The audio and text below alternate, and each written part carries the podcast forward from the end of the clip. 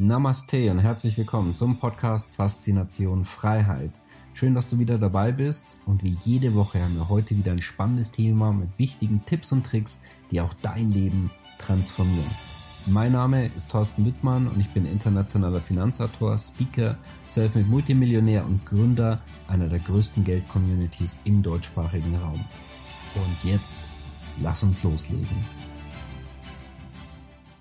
Die Kryptomärkte sind dynamisch und rollen mehr und mehr die Welt auf. Kleines Beispiel, und zwar der BlackRock CEO Larry Fink hat Bitcoin aktuell bezeichnet, dass es die Finanzmärkte revolutionieren könnte. Das ist eines von vielen Beispielen, was sich aktuell im, Kryptomarkt tut. Und wenn man weiß, BlackRock, Larry Fink ist so quasi, wenn man so ein bisschen vergleichen möchte im Tech-Bereich, so der Mann dort wie Mark Zuckerberg im, im Tech-Bereich. Deswegen, da tut sich einiges und ich freue mich sehr, dass wir einen Krypto und Währungsinsider hier zu Gast haben, mit jemandem, der sich seit knapp drei Jahrzehnten genau mit diesem Thema beschäftigt, Währungen. Und da tut sich einiges im Hintergrund, im Währungskrieg, so kann man könnte man es durchaus bezeichnen.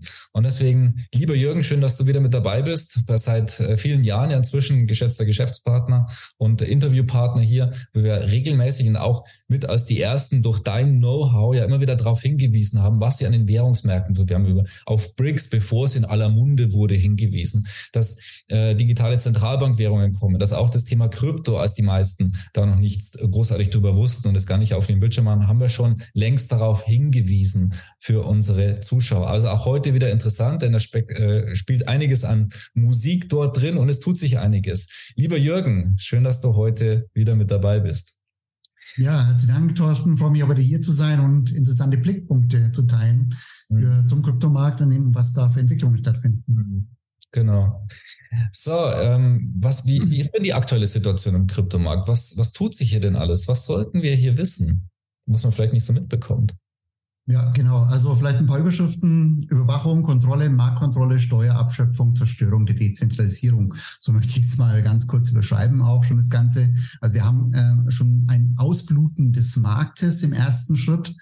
Die Umsätze an den Börsen gehen eben zurück. Ähm, erstens schon mal wegen dem Vertrauensverlust in die äh, zentralen Börsen, aber genauso auch Vertrauensverlust in die Kryptoprojekte und in den Kryptomarkt. Die Kurse bröckeln hier Schritt für Schritt nach unten, weil es einfach nicht weitergeht.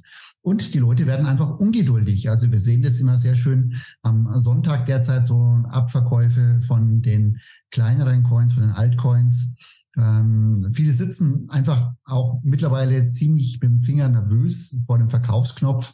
Und das kann natürlich schnell die nächsten Monate emotional aus dem Markt geschmissen werden, rein eben ja aufgrund dieser Nervosität. Man muss auch sagen, bei vielen Kryptoprojekten fehlt einfach die Wertschöpfung derzeit. Ja, also dass Realrenditen erzeugt werden, wie zum Beispiel beim Unternehmen auch. Man muss die auch, sind ja Geschäftsmodelle und letztendlich sollten dadurch auch Gewinne erzeugt werden oder Cashflows in diesen Projekten. Äh, und wenn natürlich das nicht kommt, dann gibt es auch keine Kursanstiege mehr. Also auch eine relativ logische Entwicklung. Wir hatten zuvor ja diese Entwicklung ähnlich wie im Internetmarkt der 90er als er einfach nur beim .com dran geschrieben hat, äh, dass dann die Kurse angestiegen sind. Äh, man hat gar nicht das Geschäftsmodell hinterfragt, ob dort Gewinne erzeugt werden, ob dort Cashflow erzeugt wird. Und äh, ähnlich ist es jetzt eben gewesen im Kryptomarkt. Ähm, und ähm, wir haben jetzt eben den Rückgang gehabt, so ein Platzen des Ganzen. Und jetzt ähnlich wie damals ja wird es spannend werden, auch im Internetmarkt war ja damals die Frage, ja, braucht man dieses Internet überhaupt? Ist es überhaupt sinnvoll? Jetzt sind ja hier die ganzen Firmen pleite gegangen oder eben nicht mehr so im Anstieg.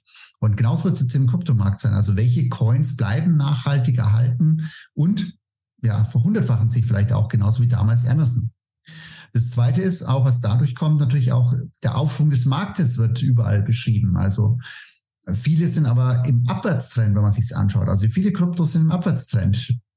Aber die Kryptomedien, die Influencer sprechen ganze Zeit nur vom Aufschwung. Aber der ist eigentlich gar nicht da, ja. Und das sind Fake-Informationen, wo man versucht hat, die Anleger weiter reinzulocken. Die haben aber gemerkt, in den Braten gerochen, na, Moment, die Projekte steigen ja eigentlich nicht an. Ja, dann haben wir auch noch äh, interessante Entwicklungen bei den Rahmenbedingungen. Erstens schon mal rechtlich. Hm, die Rahmenbedingungen vor allem in den USA sind ja sehr unklar für die Projekte? Also wie geht die Regulierung genau? Was ist zu erfüllen? Was ist auch ein Rohstoff? Was ist ein Wertpapier? Äh, übrigens auch interessant, die Einstufung des Bitcoins als Rohstoff hier in den USA, auch im Zusammenhang mal mit der geplanten rohstoffgedeckten Währung der BRICS-Plus-Staaten. Also sollte man dieses äh, Konzept Bitcoin hier auch auf dem Radar haben dafür. In Europa haben wir jetzt die Mika-Regulierung als rechtlichen Rahmen bekommen. Das kann man sagen, ist im Prinzip die klassische Finanzregulierung einfach übertragen auf den Kryptomarkt.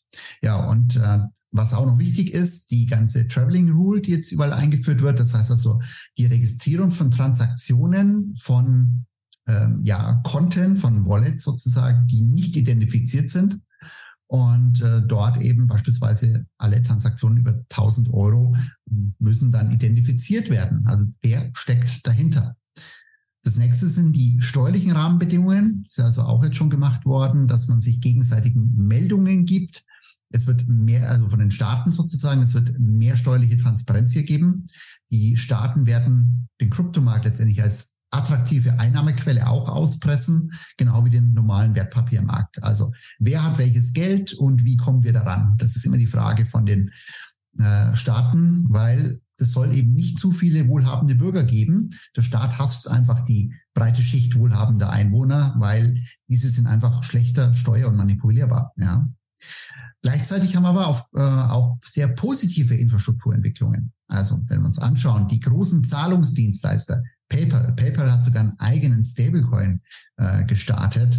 Äh, Mastercard, Visa, die hier alles integrieren, die äh, jetzt beispielsweise auch Visa, wo man dann direkt eben äh, ja mit der Visa-Karte zukünftig die Zahlungen auch machen kann und äh, äh, Sparanlagen dann auch machen kann in dem Kryptobereich. Also hier kommen unglaublich viele Dinge. Banken, Family Office, alle machen sich bereit hier für die zukünftige Investitionsflut entsprechend.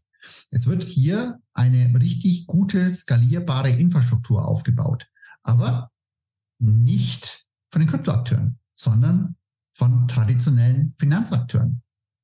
Und das ist jetzt eine ziemlich ja haarige Situation. Der ganze Kryptomarkt wartet auf das klassische Finanzsystem als Hoffnungsträger. Ähm, also das, was eigentlich von den Hardcore-Krypto-Leuten verteufelt wird, das traditionelle Finanzsystem soll eben nun der Heißbringer für die Krypto-Leute sein. Also es ist eine total abartige Situation. Die Krypto-Leute hoffen eben für Preisbewegungen nur noch auf das klassische Finanzsystem. Das heißt also, hier wurde die Macht abgegeben an die traditionellen Finanzen. Wir haben hier die Beispiele, warten auf den Bitcoin-ETF, die ja eingereicht wurden von verschiedensten großen Gesellschaften im Fondsbereich. Warten auf Zinssenkungen, warten auf die Verbesserung der Finanzierungssituation im Venture Capital Bereich wieder. Ja, aber warum jetzt nicht endlich mal wieder dran arbeiten, den Kryptomarkt und die Projekte attraktiver zu machen? Dann kommt eben auch das Geld von alleine ran. Ja. Spannend. Für mich klingt das ein bisschen so, als ähm, sind wir gerade in einer Situation, wo ähm, die großen Finanzplayer und große Player da draußen auch quasi in den Kryptomarkt hineingehen, relativ günstig sich einkaufen und ähm, ja diesen, diesen Markt mehr und mehr übernehmen wollen. Interpretiere ich das richtig? Ja, so kann man es sagen, weil äh, also wir sehen eben, dass sich daraus ergibt letztendlich so eine Selbstzerstörung des unabhängigen Kryptomarktes, der hier stattfindet. Wir haben eben diese ganzen Uneinigkeiten im Kryptomarkt, immer wieder häufigere Betrugsversuche, die aufgekommen sind. Und die haben diesen unabhängigen Markt zerstört und klein gehalten. Also im Prinzip ähm, das, was, was angetreten ist, ist dann nicht eingetreten für die Leute. Ähm, wir haben momentan eine große Suche einfach nach dem Nutzen. Ja, wo kann Nutzen gestiftet werden hier? Die Regierungen kommen einfach hier rein. Also wir können es auch in einem äh, zweiten Interview zu den CBDCs nochmal beleuchten auch. Wir haben hier selbstgemachte Probleme im Kryptomarkt durch die immer schlechteren Projekte. Das geht im Prinzip zu wie im Kindergarten hier im Kryptomarkt. Erst wenn die Kindergartenaufsicht sagt, so weit und nicht weiter, dann wird sich schmollend ein anderer Unsinn ausgedacht, um eben die Grenzen neu auszutesten. Ja, und da braucht man sich ja nicht wundern, dass die Institutionen dann hier eingreifen. Ja, also die äh, US-Wertpapieraufsichtsbehörde, die SEC, die jagt hier die Kryptoinstitutionen und stirbt dann auch deren System und Systematiken über. Es gibt auch jetzt die Jagd auf den DeFi-Sektor. Also auch im DeFi-Sektor wird eben nun richtig aufgeräumt. Es gibt zu viele halbseitige Anbieter hier insgesamt mit Konzepten, die unterwegs sind. Viele auch mit negativer Realrendite, schlechte Tokenomics, wir hier haben. Es geht da häufig dann nur noch in diesen Tokenomics drum, eben mit dem Ziel, schnellen Reichtum zu Lasten der anderen zu ernten, dann das Konzept auszubluten und dann ein neues Projekt zu starten. Also beispielsweise wird ja sehr hohe Belohnungen gegeben, was ich Staking Rewards von 50 Prozent, aber die Systeminflation ist bei 80 Prozent. Ich habe eine Wertvernichtung hier von 30 Prozent, die die Anleger zu tragen haben. Ja, das geht erst zulasten dieser Tokeninhaber. Es ist jetzt nicht Betrug, aber moralisch eben ziemlich fragwürdig. Ja, und da braucht man sich nicht wundern, dass eben die Behörden und die Finanzmärkte hier auf den, ja, auf der Matte stehen, wenn man so will. Und dadurch, wie du es jetzt auch schon gesagt hast, es kommt hier zu einem Machtwechsel und Zeitenwende am Kryptomarkt und diesem sind schon eingetreten. Die Plutokratie, also die Herrschaft des Geldes, übernimmt das Zepter. Mhm. Die Dezentralisierungsromantik wird einfach hier zerstört. BlackRock und Co. kaufen die Mining-Unternehmen. Das heißt, es wird über die Mining-Infrastruktur sozusagen die Herrschaft äh, gemacht. Die US-Dollar-Surrogate, die sind jetzt Dreh- und Angelpunkt der Umsätze bei den im, im zentralen Bereich wie im dezentralen Bereich, statt der Bitcoin, der es eigentlich früher war. Wenn man anschaut, Ethereum, der Weltcomputer im, im Kryptomarkt, der Konsensus, der läuft hauptsächlich auf Amazon-Servern, ja, auch wieder von der äh, klassischen In Infrastruktur. Die Ver Verwahrung der Coins wird dann nicht mehr von den Börsen selbst gemacht, sondern da gibt es große Anbieter. Ja, und wer ist es? Das sind auch wieder US-Marktführer wie Bitcoin oder Fireblocks. Ja. Dann alle sprechen ja von dem grünen, sauberen Proof of Stake, dem Konsensmechanismus. Ja, aber Proof of Stake ist das klassische Plutokratiesystem, die Herrschaft des Geldes. Wer am meisten Geld dort hat, hat die Macht in diesem System. Wir gehen dort immer mehr von der Dezentralisierung zur Zentralisierung zurück. Ja, und das ist am Prinzip auch der Plan der Finanzelite, weil die haben sich überlegt, make or buy. Machen wir jetzt selbst das Ganze oder übernehmen wir einfach diesen Markt? Und dann haben sie sich entschlossen, wir machen einfach eine billige Übernahme des Marktes und danach pushen wir das Ganze hoch. Und da kann man sagen, es gilt einfach wieder das alte US-Prinzip. Erst schießen, dann fragen oder wenn man es ähm, aufs heutige ein bisschen überträgt. Also erst alles in Schutt und Asche legen und dann vom Wiederaufbau doppelt und dreifach profitieren. Das ist das alte Prinzip, ähm, was wir die letzten 100 Jahre ähm, in den USA ja gesehen haben. Also die Ideen für die Eigenständigkeit des Kryptomarktes, die fehlen derzeit einfach. Ja, und aufgrund dessen, dass wir jetzt hier eine Machtübernahme haben, gibt es auch neue Spielregeln. Die Kryptomarktteilnehmer, die sind einfach momentan noch im Rausch der alten Spielregeln. Also man muss sich vorstellen, eigentlich wie beim Fußball, da ist die Abseitsregel geändert worden. Ja, und die Kryptos stehen jetzt ständig im Abseits, aber die wissen es gar nicht. Die müssen jetzt wieder ins Spiel zurückkommen. Also wenn ich die Spielregeln nicht selbst machen kann, weil man die abgegeben hat, dann muss ich mich eben den gegebenen Spielregeln anpassen. Und wenn man es jetzt anschaut, wahrscheinlich der nächste Einbruch kommt hier wahrscheinlich nochmal, weil die, die, die ganze Infrastruktur billig übernehmen möchten. Und diese wird wahrscheinlich schmerzhafter denn je sein. Es wird Zweifel am Kryptomarkt geben. Verbrannte Erde. Es ist genau das, was das Großkapital will für die verkaufsfähigen Menschen. Ähnlich wie 2001 bis 2003 eben bei der Dotcom-Blase, die geplatzt ist. Auch dort äh, hat man gesagt, ja, braucht man ja eigentlich gar nicht mehr, den Internet und so. Das bringt doch eh nichts. Ja, und genau dieses Gefühl wird jetzt auch wieder dann kommen. Und später werden diese dann durch Werbung wieder in den Markt gelockt durch das Großkapital, wie wir es ja auch gehabt haben eben äh, nach der Dotcom-Blase. Ja. Die Meinung wird also kommen dann erstmal mit Krypto verliert man nur Geld und kann nicht reich werden. Und später, Mensch, mit Krypto verdient man richtig Geld. Und ähm, wenn man nicht dabei ist, wird man nicht reich. Ja? Also diese, diese Spannungsfeld wird hier einfach kommen. Mhm. Und das passt auch perfekt zu dem, was du schon angedeutet hast, weil was bedeutet es jetzt für die Zukunft und welche Entwicklungen siehst du jetzt für die nächsten Jahre dadurch im Kryptomarkt? Ja, also ähm, es wird einfach weiterhin so sein, oder dass jetzt diese Zeitenwende ist, werden die Spielregeln jetzt vorgegeben von den Regierungen beziehungsweise eben vom Großkapital. Also vor allem die, Banken und Vermögensverwalter werden zukünftig sagen, was hier gemacht wird und äh, gemacht werden kann. Äh, die Dezentralisierung wird eben mehr zurückgedrängt, soweit eben nicht der Kryptomarkt sich wieder mit die, auf die Konzepte beschränkt, dass er eben sagt, okay, wir bauen das Ganze jetzt äh, wieder besser auf und machen hier mehr Nutzen in den Markt und Nutzen für alle in der Anwendung und nicht nur für der Nutzen nur für diejenigen, die die Coins oder Tokens ausgeben. Also das wird eben sehr wichtig sein. Und es wird immer weiterhin noch super Chancen am Kryptomarkt geben. Es wird einfach noch nicht mehr so einfach sein wie früher, ja. Äh, man kann den Markt aber auch genauso ja auf steigende wie fallende Kurse sich nutzen. Die meisten haben aber einfach nur Strategien für steigende Märkte, also Hodler, Staker, noch im DeFi-Bereich. Und genauso auch kann man sagen, Bitcoin kann hier eben sehr interessantes Sicherungselement werden, auch im Bereich der neuen BRICS-Währung, also außerhalb des westlichen Banksystems. Es gibt schon auch Möglichkeiten. Es muss sich nur der Kryptomarkt jetzt wieder bewegen. Und jeder sich auf die Veränderung der Marktstruktur einstellen, auf diese neuen Spielregeln am Markt. Ja, ich hatte an der Business School in Insert einen ganz erfahrenen alten Professor, der hat weltweit Unternehmen beraten. Und er hat gesagt, seine Quintessenz daraus ist, don't play a game, you don't know the rules. Also spiel im Spiel nicht mit, wenn du nicht die Spielregeln kennst oder wenn sich auch die Spielregeln geändert haben, musst du eben dich nach diesen neuen Spielregeln richten. Ja, und das ist sozusagen das, was jetzt jeder machen äh, sollte, diese neuen Spielregeln für sich adaptieren des Großkapitals. Mhm. Das ist jetzt noch meine, meine Abschlussfrage gewesen. Das heißt, was bedeutet das jetzt für, äh, für Leute, die sich für Krypto interessieren, die auch verstanden haben, hey, da passiert was Großes. Jetzt, wie du sagst, die Spielregeln verändern sich. Also das heißt, wie soll ich damit umgehen und äh, was, was, sollte, was sollte ich jetzt machen?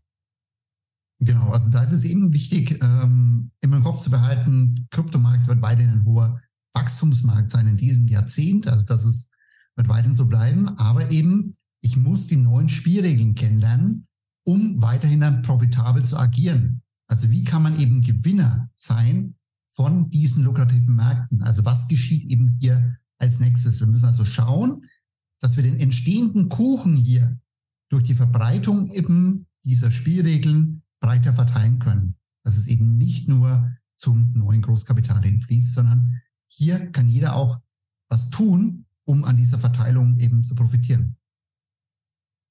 Perfekt. Ja, ähm, wir haben ja auch wieder ein, ein Live-Geldtraining dazu einberufen, weil es ja einfach laufend Neues gibt. Vielleicht kannst du am Schluss noch was dazu sagen. Wir verlinken es unterhalb von dem äh, Video und äh, ganz kurz, was erwartet uns dort? Da haben wir natürlich viel mehr Zeit, darauf einzugehen. Dann kannst du natürlich auch andere Sachen vielleicht auch an, anhand von Folien viel, viel deutlicher zeigen. Was wird da nochmal anders sein? Weil wir hatten ja auch schon äh, mehrfach darauf hingewiesen. Das heißt, wir gehen da ganz konkret auf die neuen Spielregeln ein und wie man sich darauf einstellt. Sehe ich das richtig? Ganz genau, genau, genau. Wir schauen uns die neuen Spielregeln an, wie man sich dort eben dann positionieren sollte was eben dort dann zu beachten ist zukünftig, damit man hier wieder mehr profitieren kann von diesem Markt. Genau, perfekt. Haben wir unter von dem Video. Jürgen, herzlichen Dank. Spannender Einblick in die, in die Kryptomärkte. Es wird nicht langweilig werden. Also von dem her, ähm, seid da fleißig mit dabei. Große Chancen. Ähm, natürlich, aber auch muss man mal hinschauen und man muss am Ball bleiben. Und ähm, deswegen sind wir auch wieder in ein paar Tagen live mit dabei. Jürgen, herzlichen Dank. Es war mir wie immer ein Vergnügen und ähm, freue mich schon auf unseren, auf unseren Live-Termin. Und äh, ja, da wird es auch wieder richtig interessant, wie das, äh, sagen wir, noch, noch viel mehr in der Praxis aussieht. Genau. Also von dem her, herzlichen Dank an dich. Wenn du noch möchtest, kurzes Schlusswort und ja, ansonsten danke an alle Zuschauer, wie üblich, und bis bald. Ja, danke dir auch nochmal, Thorsten, für das Interview heute und dass wir hier wichtige Dinge teilen konnten schon mit Leuten. Und äh, es ist einfach wichtig, sich wieder vorzubereiten für die Zukunft. Wir haben sehr viele Chancen auch, die wir nutzen können. Äh, wir können Dinge wieder verbessern, optimieren eben. Wir können das System auch wieder sozusagen neu starten, wenn man so will und äh, ja, für uns eben auch dann nutzbar machen. Und da ist eben jeder herzlich dazu eingeladen und die Zukunft einfach gemeinsam zu gestalten. Und ja, weiterhin viel Erfolg. Schön, dass du wieder dabei warst. Wenn dir der Podcast gefällt, erzähle gerne dein Umfeld davon, so dass auch dieses von den Inhalten profitieren kann. Und falls du es nicht schon gemacht hast, abonniere den Kanal, damit du künftig keine Folge verpasst und vor allen anderen informiert bist. Gerne kannst du uns auch einen Kommentar und eine positive Bewertung bei Apple Podcast dalassen. Bis zum nächsten Mal, dein Thorsten Wittmann.